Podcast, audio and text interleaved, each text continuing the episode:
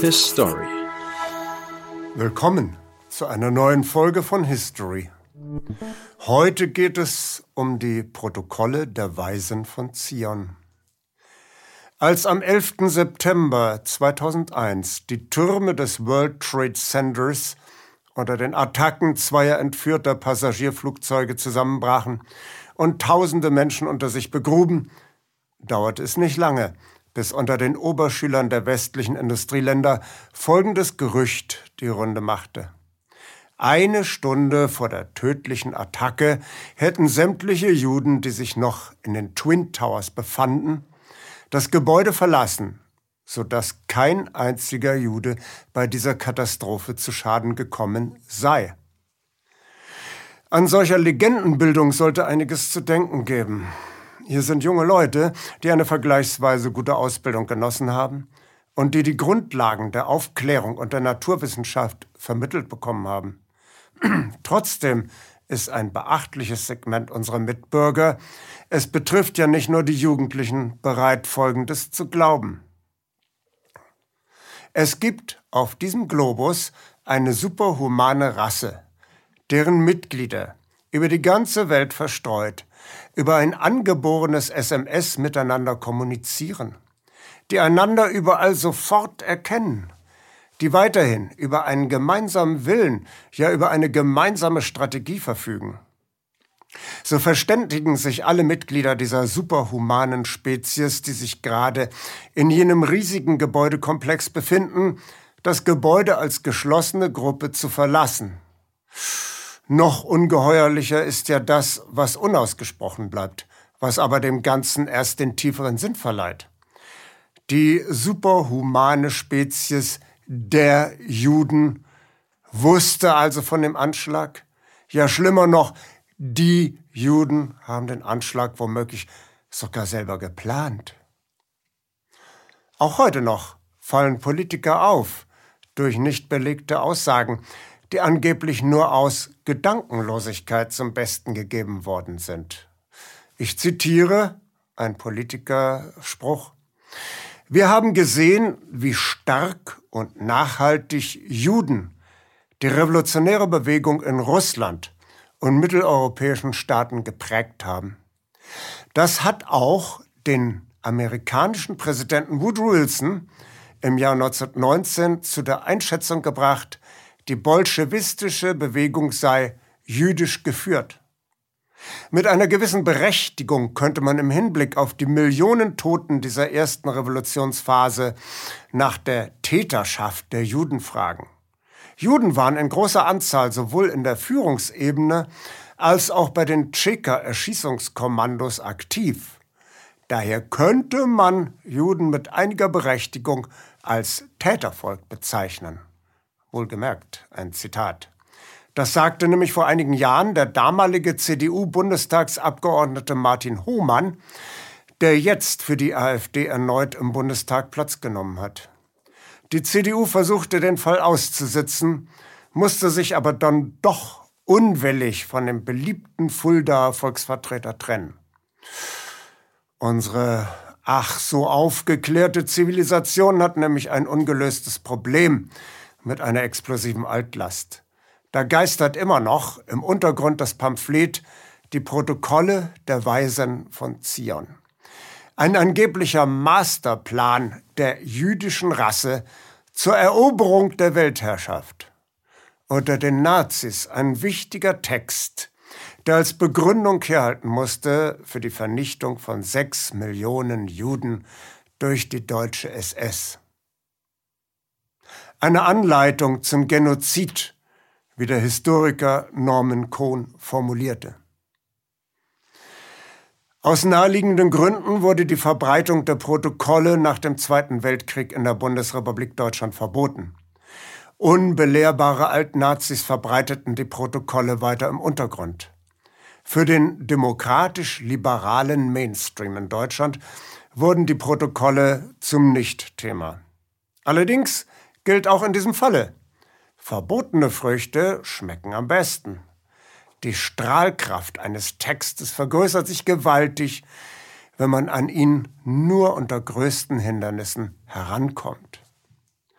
Anstatt in die Offensive zu gehen und die Protokolle zum Unterrichtsthema zu machen und die Schüler selber erkennen zu lassen, wie kümmerlich und zusammenhanglos das Gestammel dieses Flickenteppichs daherkommt, wird dem menschlichen Bedürfnis, komplexe geschichtliche Wirkzusammenhänge zu vereinfachen, zu leicht verständlichen Märchen, immer neue Nahrung gegeben. Warum, so fragen sich die schlichteren Gemüter, wird denn dieser Text verboten? Könnte es nicht sein, dass die da oben uns Wahrheiten vorenthalten? Das umfassende Schweigen zu den Protokollen und das Verbot ihrer Verbreitung geraten natürlich in dem Augenblick zur Phase, wo das Internet massenhaft Gelegenheiten bietet, die Protokolle auf den eigenen Computer herunterzuladen und sich in Ruhe auszudrucken. US-amerikanische Websites von christlichen Fundamentalisten, aber auch islamistische Fundamentalisten bieten die Protokolle zum Herunterladen kostenlos feil. Es ficht die herunterladenden Mitbürger nicht an, dass dieser Text schon zigmal als Plagiat und als plumpe Fälschung, als zusammengestückelter Flickenteppich von einander widersprechenden Aussagen aus unterschiedlichsten Epochen entlarvt worden ist. Der Wunsch nach einfachen Welterklärungen wird immer größer, je weniger die Reichen und Mächtigen uns mit ihren Welterklärungen noch überzeugen können. Das kommt doch der menschlichen Fabulierlust viel mehr entgegen. Leute, die man schon aus den Illustrierten kennt, wie zum Beispiel die Königin von England oder Prinz Bernhard der Niederlande, verwickelt zu sehen in Clubs von Ränkeschmieden wie Bilderbergkreis, Trilateral Commission oder Freimaurerlogen. Sich dann ein Häkchen zu machen, wer von diesen Illustren und Illuminierten ein Jude ist, um dann festzustellen, wie toll das doch alles zusammenpasst mit den Protokollen. Früher waren sich jedoch die Mitglieder der westlichen Eliten vollkommen einig, dass die Protokolle der Weisen von Zion echt seien. Und sie stimmten ihre Politik darauf ab. Wenn Hohmann in diesem Zusammenhang Woodrow Wilson anführt, liegt er durchaus richtig. Woodrow Wilson war tatsächlich ein knallharter Rassist und auch ein enorm einflussreiches Mitglied der englischen Regierung, im Jahre 1920 durchaus zustimmend über die Protokolle, Zitat, diese Richtung bei den Juden ist nicht neu. Angefangen schon bei Spartacus Weishaupt über Karl Marx, Trotzki, Bela Kuhn, Rosa Luxemburg und Emma Goldmann hat diese weltumspannende Verschwörung für die Überwältigung der Zivilisation und die Wiederherstellung einer Gesellschaft der Stagnation, der neidischen Missgunst sowie der nicht zu verwirklichenden Gleichheit aller Menschen ständig an Boden gewonnen. Zitat Ende. Diese Worte sprach kein geringerer als der hochdekorierte Winston Churchill, der später als standhafter Hitlerbezwinger in die Geschichte eingehen sollte. Seinen Antisemitismus hat er jedoch, trotz seines jüdischen Vermögensberaters Bernhard Baruch, nie abgelegt. So zischelte er abfällig über den US-amerikanischen Finanzminister Henry Morgenthau, ein Jude, dieser sei ein Shylock. Die Juden waren einem tödlichen Terror ausgesetzt in den Vereinigten Staaten, nachdem Henry Ford und andere hochrangige Antisemiten eine Hetzkampagne gegen die Juden in Gang gesetzt hatten. Bevor wir uns dem Inhalt der Protokolle der Weisen von Zion zuwenden, wollen wir kurz einige Sätze der Entstehungsgeschichte des Pamphlets und seiner Wirkungen widmen. 1864 veröffentlichte der französische Schriftsteller Maurice Joly in Brüssel sein Buch Zwiegespräch in der Hölle zwischen Montesquieu und Machiavelli. Das Buch erschien in Belgien, weil Joly mit seinem Text den französischen Kaiser Napoleon III. in verklausulierter Form wegen seines tyrannischen Herrschaftsgebarens angreifen wollte, ohne verhaftet zu werden. Er wurde dennoch verhaftet. Montesquieu vertritt in der Hölle die Positionen der Demokratie und des Liberalismus. Machiavelli posaunt wie immer ungeniert die Kochrezepte der Despotie heraus. Ein weiteres Mosaiksteinchen.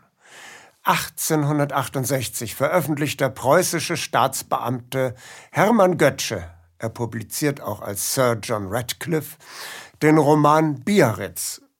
Götzsche hat sich aus kleinen Verhältnissen mühsam nach oben gebissen und lässt seinen Frust an England und den Juden aus.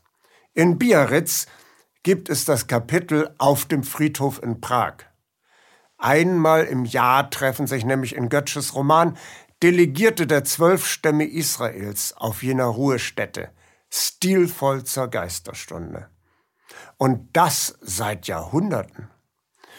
Da sie ja nur ein kleines, in alle Winde verstreutes Völkchen sind, aber trotzdem zäh die Weltherrschaft anstreben, müssen sie natürlich taktisch sehr behutsam vorgehen und sich jedes Jahr einmal abstimmen. In der Rede des Rabbiners wird der ganze Welteroberungsplan offengelegt. Wohlgemerkt, Götzscher hat das Ganze als reines Spiel der Fantasie gemeint, als fiktionale Literatur. Umberto Eco hat dieses Schema des Welteroberungsplanes in seinem Roman Das Foucault'sche Pendel spielerisch auf den Templerorden übertragen. Diese beiden Elemente, die linksliberale Satire des Maurice Joly und Götzsches Welteroberungsfantasien, wurden später im zaristischen Russland zum politischen Sprengstoff zusammengefügt. Die Geschichten, wie sich das im Einzelnen vollzogen hat, sind wiederum selber mythisch und widersprüchlich. Der Russlandkenner Michael Hagemeister hat darauf aufmerksam gemacht, dass die Herkunft der Protokolle nach wie vor in keiner Weise wissenschaftlich einwandfrei nachgewiesen ist. Wir geben also mit aller Vorsicht die bekannten Anhaltspunkte zur Kenntnisnahme weiter. Ohne Frage haben der Zar und seine Berater Ende des 19. Jahrhunderts eine Menge handfester Probleme. Russland ist im Umbruch. Da lebt nach wie vor die Masse der Bauern in erbärmlichster Armut, kaum komfortabler als Maulwürfe. Ein gesellschaftlicher Mittelbau entwickelt sich gerade erst. In den Großstädten formiert sich ein Proletariat. Immer wieder erkennen Offiziere und Intellektuelle aus der Oberschicht die Notwendigkeit des gesellschaftlichen Umbaus. Sie sind aber immer wieder brutal unterdrückt worden. Der Zarenhof zieht es vor, sich von Wunderheilern, Wahrsagern und Hypnotiseuren beraten zu lassen, anstatt qualifizierte Wirtschafts- und Verwaltungsexperten heranzuholen. Nur eine Institution wächst und gedeiht unter der Gunst des Zaren, nämlich die Geheimpolizei Ochrana. Der Reformstau im zaristischen Russland führt zu immer heftigeren sozialen Explosionen. Der orthodoxe Klerus und der Geheimdienst Ochrana reagieren darauf mit der Blitzableitermethode. Sie geben die Losung aus, Schuld an all dem Unglück in der Welt seien die Juden. Im Gegensatz zu Deutschland waren Juden in Russland sofort erkennbar, denn sie trugen Kaftane und lebten in Ghettos. So kommt es zu grauenhaften Pogromen gegen Juden mit vielen Toten und Verletzten. Viele der überlebenden Juden flüchten nach Westen, nach Deutschland, von wo dereinst ihre Vorfahren vor Pogromen nach Osten geflohen waren. Vor allem aber flüchten sie nun in die USA. Und irgendwo in dieser Verwirrung tauchen auch die Protokolle der Weisen von Zion auf. Es gibt Leute, die sagen, der Leiter der Auslandsabteilung der Ochrana, Piotr Ivanovich Ratschkowski, der in Paris residierte, habe 1894 zu der Jolie-Satire und dem Götzsche Romankapitel einige aktualisierte Kapitel hinzugefügt und das Ganze zu einem eigenen Gebräu verkocht und in Umlauf gebracht.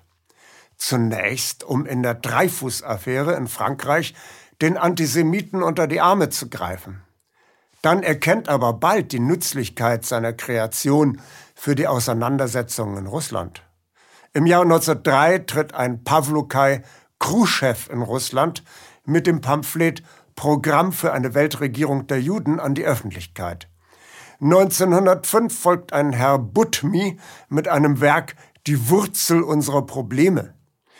Die Version der Protokolle der Weisen von Zion, wie sie dann ihren verhängnisvollen Siegeszug um die Welt antreten soll, ist zum ersten Mal im Jahre 1905 zweifelsfrei dokumentiert. Der Mystiker Sergei Nilus veröffentlicht sein Traktat Großes im Kleinen, Aufzeichnungen eines Orthodoxen. Im Anhang des Haupttextes dokumentiert er den Wortlaut der Protokolle. Welchen Einfluss die Protokolle auf die antisemitischen Ausschreitungen in Russland tatsächlich hatten, ist nicht einwandfrei erwiesen. Es wird behauptet, die orthodoxen Popen hätten die Protokolle in den Gottesdiensten von der Kanzel verlesen. Zum weltweiten Phänomen werden die Protokolle, als in Russland die bolschewistische Revolution siegt. Was man sonst auch über Lenins Revolution sagen mag, der Antisemitismus war in der neuen Sowjetunion einstweilen besiegt. Energisch wurde gegen antisemitische Hassprediger vorgegangen, und auch die Protokolle sind ab jetzt in der Sowjetunion verboten. Die Antisemiten fliehen ins Ausland, wohin sie ihr bewegliches Vermögen mitnehmen. Starke Kolonien zaristischer Emigranten sind in Berlin und in München vertreten. Größere Verbände lassen sich in Frankreich, Großbritannien und den USA nieder. Sie sinnen allesamt auf baldige Rache und Wiedererlangung ihrer Macht. Sie sind eine treibende Kraft bei der Verbreitung der Protokolle. Aufgrund dieser Arbeit werden die Protokolle vom US-amerikanischen Automilliardär Henry Ford im großen Stil weltweit in Umlauf gebracht. Der Exilbalte Alfred Rosenberg bringt die Protokolle in das Schrifttum und Denken der NSDAP ein.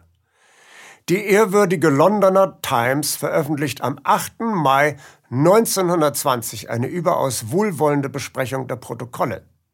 Allerdings, das muss man dazu sagen, ein Jahr später, am 18. August 1921 folgt im selben Blatt das Dementi. Der Times-Korrespondent für Konstantinopel, Philip Graves, hatte dort selbst Jolies Satiretext entdeckt, der wegen der strengen Zensur in Frankreich nie eine große Auflage erreichte, und Graves konnte die Textübereinstimmung in den Protokollen nachweisen. Doch dem Siegeszug der Protokolle tut das keinen Abbruch. Deshalb strengen jüdische Bürger Ende der 30er Jahre in der Schweiz eine Klage auf Verbot der Protokolle als Schundliteratur an. Die Richter geben den Klägern Recht. Jedoch die übergeordnete Instanz der Schweizer Rechtspflege kassiert das Urteil wegen angeblicher formaler Mängel. Heute, wie gesagt, sind die Protokolle im Mainstream der westlichen Länder verpönt und verboten. Dafür tragen die islamischen Länder sowie gewisse Staaten der ehemaligen Sowjetunion die abgetragenen Klamotten der westlichen Länder auf. Die in Palästina regierende Hamas-Partei hat eine ernst gemeinte Bezugnahme auf die Protokolle in ihrem Grundsatzprogramm. Die Popen in Russland oder im Baltikum propagieren ganz ungeniert die Protokolle. Eine offensive Aufarbeitung jenes antisemitischen Pamphlets ist also durchaus sinnvoll. Kommen wir deshalb zum Inhalt der Protokolle von der Weisen von Zion. Es kann bei der Lektüre der Protokolle nicht lange verborgen bleiben, dass an diesem Menü verdammt viele Köche gearbeitet haben. Und der eine Koch weiß nicht immer, was sein Kollege schon angerührt hat. Die verschiedenen Textpassagen sind inhaltlich widersprüchlich. Sie stammen aus unterschiedlichen Epochen.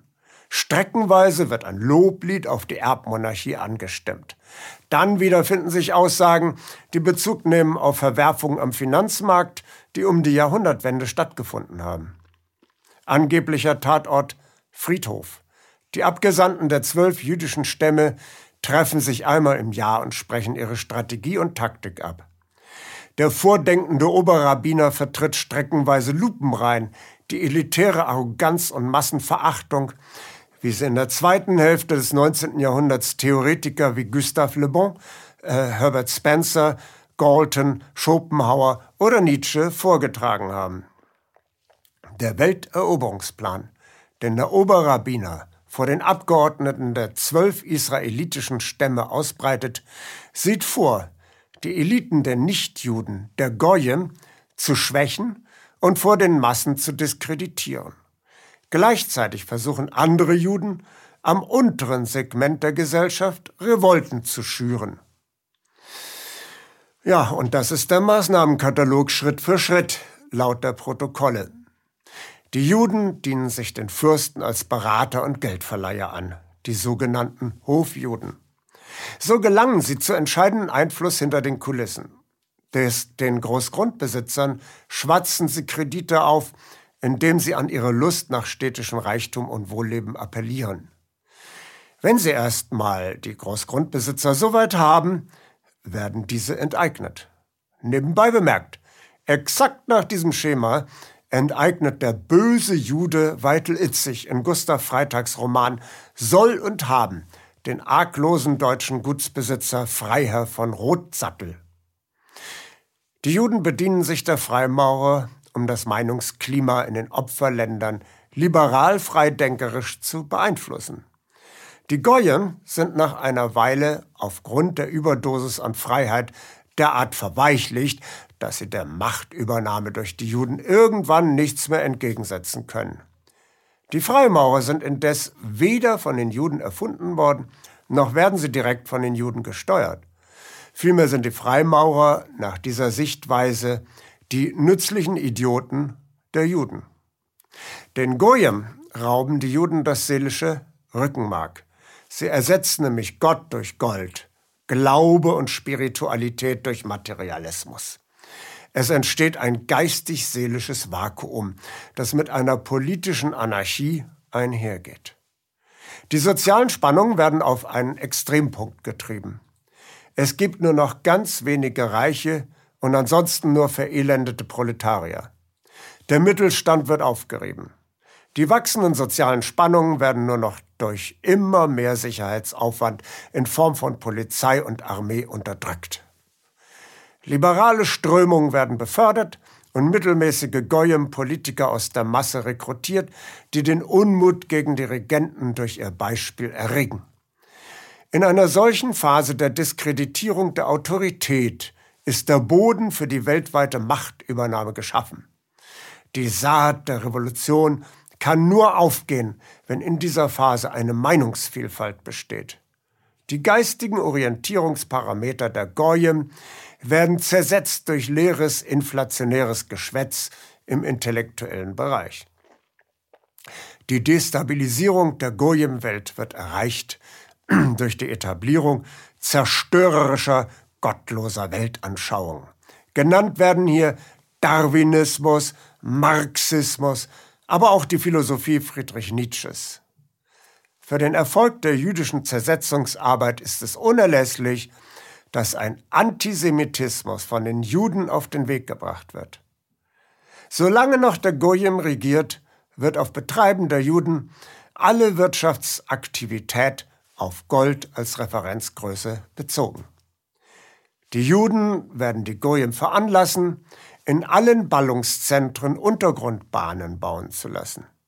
Am Tag der jüdischen Machtergreifung werden die zahlenmäßig unterlegenen Juden in diese U-Bahn-Schächte gigantische Mengen Sprengstoff transportieren. Die nachfolgende Explosion wird die Machtzentren der Goyim in den Metropolen sowie die Stätten kollektiver Erinnerung, Opernhäuser, Archive, Museen usw. So auslöschen. Die Goyim-Staaten werden in eine Aufrüstungsspirale bis zur Erschöpfung und bis zum Staatsbankrott gegeneinander gehetzt. Gleichzeitig fördern jüdische Agenten den Pazifismus und die Abrüstung, um die Goyen zu schwächen.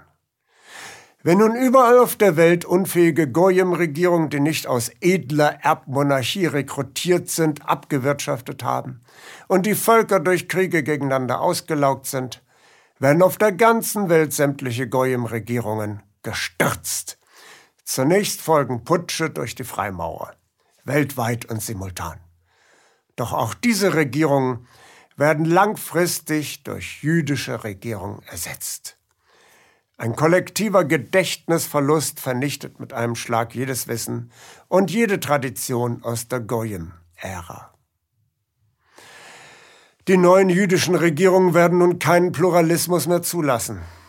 Ein harter König wird die Welt beherrschen und auch den Papst absetzen. Nach außen hin wird die Fassade der Toleranz gewahrt. Der Herrscher zeigt sich volksnah, ist aber flächendeckend geschützt durch unauffällige Sicherheitsmänner, die alles abhören und jeden potenziellen Aufrührer gleich ausschalten. Es gibt Oppositionszeitungen, die scheinbar den Herrschenden widersprechen, aber allesamt streng von Gefolgsleuten des Judenkönigs geführt werden. Interessant sind nun auch die wirtschaftspolitischen Maßnahmen. Der König hat kein Privateigentum, denn ihm gehört alles. Der Goldstandard wird aufgehoben. Geldausgabe richtet sich nach effektiv vorhandener Arbeitskraft. Die progressive Vermögensteuer wird eingeführt. Wenn es nicht um Machtfragen geht, ist der Staat offen für Be Verbesserungsvorschläge seiner Untertanen. Soziale Probleme werden vorauseilend erkannt und gelöst. Potenzielle Straftäter werden schon in den Strafvollzug verbracht, bevor sie was verbrochen haben. Man wird zugeben müssen, hier spricht die Weisheit vieler, vieler Jahre Tätigkeit in Geheimdiensten.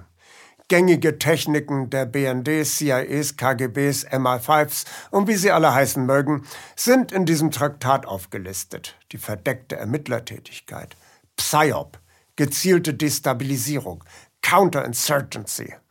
All das gab es, wie man sieht, auch schon bei der zaristischen Ochrana im 19. Jahrhundert. Die strukturellen und logischen Schwächen des Textes sind zugleich auch seine Stärken. Genau wie die Bibel sind die Protokolle kein monolithischer Textkörper, sondern eine Sammlung unterschiedlichster Texte von unterschiedlichsten Autoren mit sehr unterschiedlichen, teilweise einander widersprechenden Aussagen. Das bedeutet, die Protokolle halten für jeden Bedarf des aktiven Antisemiten ein passendes Häppchen bereit. Das setzt allerdings wiederum voraus, dass nur wenige harte Eingeweihte den Text überhaupt gelesen haben. Wir wissen nicht, ob und wie intensiv die Menschen in den 1920er und 1930er Jahren die Protokolle der Weisen von Zion gelesen haben. Es wurden zumindest in Deutschland viele Auflagen bis zum Zweiten Weltkrieg hergestellt. Über ihre Lektüreerlebnisse mit den Protokollen haben nur wenige Menschen in dieser Zeitspanne etwas gesagt oder geschrieben. Es ist anzunehmen, dass den meisten Käufern das antisemitische Traktat nur als Staubfänger im Bücherbord gedient hat. Dabei sein ist alles. Wesentlich geläufiger waren den Menschen schon die Aufbereitung und Deutung der Protokolle durch Adolf Hitler, Henry Ford, Julius Streicher oder durch zahlreiche Geistliche der beiden Konfessionen. Hätten mehr Leute die Protokolle gelesen, hätten doch dem einen oder anderen die zahlreichen inneren und äußeren Widersprüche auffallen müssen. Nur zwei Beispiele, stellvertretend für viele. Einerseits unterstützen die bösen Juden die Aufrüstung der Nationen gegeneinander, um andererseits energisch die Friedens- und Abrüstungsbewegungen zu unterstützen. Das lässt sich nun wirklich nicht als Doppelstrategie verkaufen. Warum ist keinem Leser aufgefallen, dass die bösen Juden den blöden Goyim den Darwinismus und die Philosophie Friedrich Nietzsches angedreht haben sollen, um die innere Abwehrkraft der Goyim zu schwächen? Wenn doch andererseits Adolf Hitler den Darwinismus als das Nonplusultra der arischen Selbstverteidigung verkauft? Es ist nichts davon bekannt, dass solche Einwände jemals vorgebracht worden wären. Adolf Hitler rafft seine bescheidenen intellektuellen Fähigkeiten zusammen, um in einem Akt unverfrorener Rabulistik alle Beweise für die Falschheit der Protokolle der Weisen von Zion in schlagende Beweise ihrer Echtheit umzumünzen. Zitat aus Mein Kampf. Wie sehr das ganze Dasein dieses Volkes, der Juden, auf einer fortlaufenden Lüge beruht, wird in unvergleichlicher Art in den von den Juden so unendlich gehassten Protokollen der Weisen von Zion gezeigt. Sie sollen auf einer Fälschung beruhen, stöhnt die Frankfurter Zeitung in die Welt hinaus. Der beste Beweis, dass sie echt sind. Was viele Juden unbewusst tun mögen, ist hier bewusst klargelegt. Darauf aber kommt es an. Es ist ganz gleich, aus wessen Judenkopf diese Enthüllungen stammen. Maßgebend aber ist, dass sie mit geradezu grauenerregender Sicherheit das Wesen und die Tätigkeit des Judenvolkes aufdecken und in ihren inneren Zusammenhängen sowie den letzten Schlusszielen darlegen. Die beste Kritik an ihnen jedoch bildet die Wirklichkeit.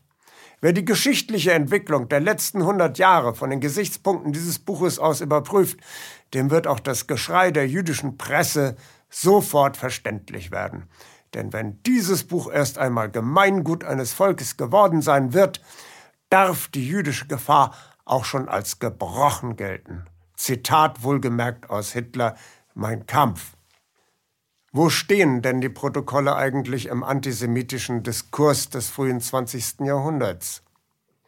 Sie sind weder religiös motivierter Antijudaismus, den die katholische Kirche über zwei Jahrtausende gezüchtet hatte, noch moderner eugenischer Antisemitismus. Die bösen Juden haben es in den Protokollen nicht auf Jesus oder sein Andenken abgesehen. Auch die Apokalypse spielt keine Rolle. Den Protokolljuden geht es nur darum, den Papst abzusetzen. Die einzige Goyim-Organisation, vor der die fiktiven Juden Respekt haben, ist die Gesellschaft Jesu, der Jesuitenorden. Die bösen Juden sind in ihrer Beschaffenheit rein materiell ausgerichtet. Sie haben keine Transzendenz. Sie wollen die vollendete Welt hier auf Erden schaffen, weil es für sie kein Leben nach dem Tode gibt.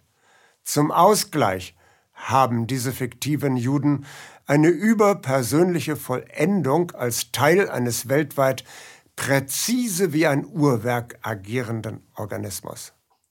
Sind sie überhaupt eine Rasse oder eine ethnisch-kulturelle Einheit? Das bleibt in den Protokollen unklar.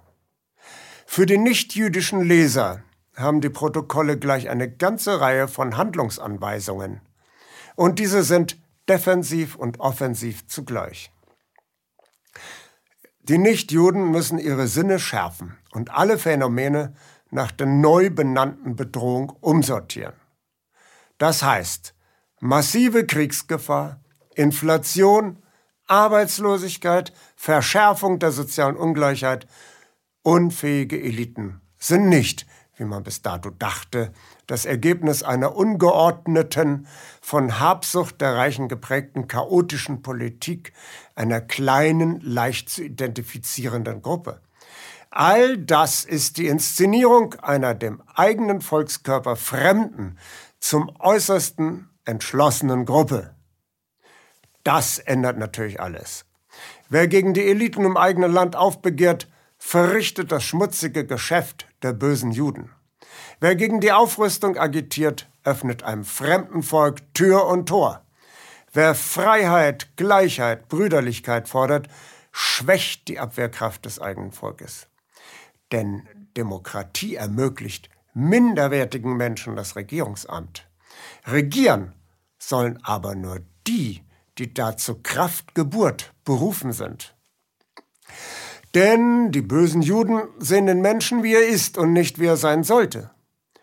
Darum ist für die Goyim die Weisheit derer von Zion eine bittere, aber heilende Pille. Der Mensch ist dem Menschen ein Raubtier. Nur die rohe Gewalt entscheidet in der Geschichte.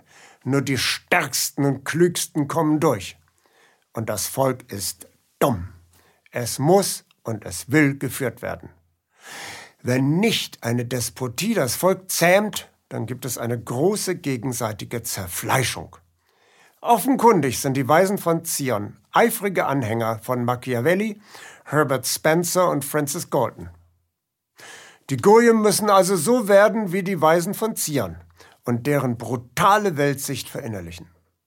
Sonst werden sie von diesen geborenen Machiavellisten überrumpelt. Und die Zeit drängt. Die Weisen von Zion sind schon weit vorangekommen. Adolf Hitler glaubte ja an die Echtheit der Protokolle, wenn auch, wie wir gesehen haben, in einem tieferen Verständnis von Wirklichkeit und Wahrheit. In einem Gespräch mit Hermann Rauschning soll Hitler über die Protokolle gesagt haben, Zitat, diese gefährliche Verborgenheit des Feindes, seine Allgegenwärtigkeit. Ich erkannte sofort, dass wir dies nachbilden müssten, Auf unsere Weise natürlich. Zitat Ende. Für die Nazis werden die Methoden der Protokolle, also zum Beispiel geheime Schockaktionen, Destabilisierung der bürgerlichen Ordnung, politische Allianzen hinter den Kulissen schaffen, Vorbild ihrer eigenen Vorgehensweise zur Erlangung der Macht. Das ist logisch, denn die in den Protokollen geschilderten Methoden